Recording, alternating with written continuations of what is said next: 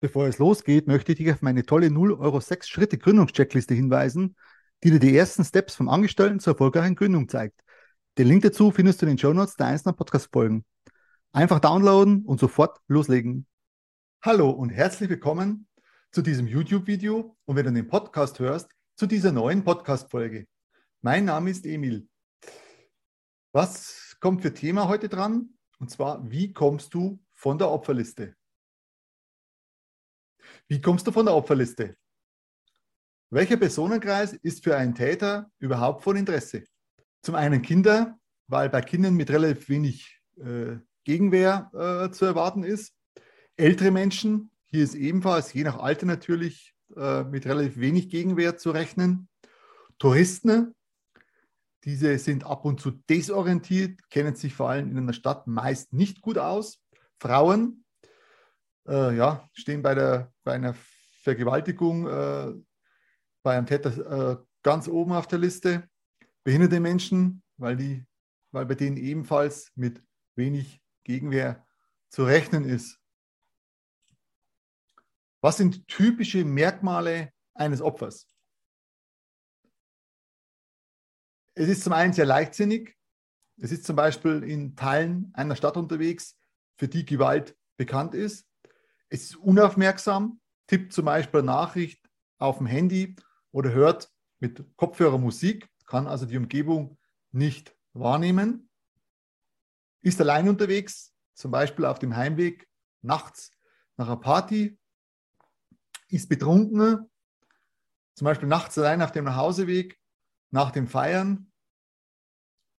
Das äh, kennzeichnet praktisch mehr oder weniger das perfekte Opfer.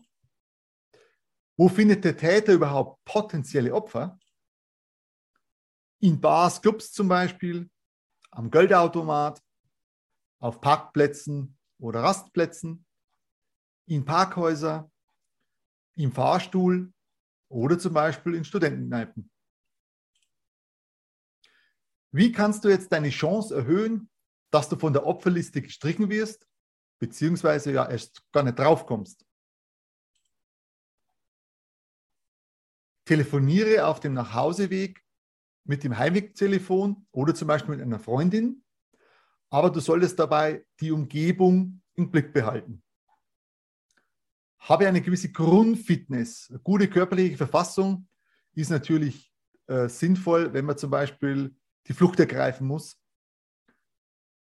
Wenn du eine Pause machen willst auf einem Rastplatz, wähle möglichst einen Rastplatz, der relativ gut besucht ist und solltest du auf einen Parkplatz kommen oder Rastplatz kommen, wo praktisch niemand anwesend ist und nicht, der nicht gut frequentiert ist, ist mein Tipp, fahr lieber weiter und such dir einen, der äh, eine höhere Frequenz an Leuten hat, mehr Besucher hat.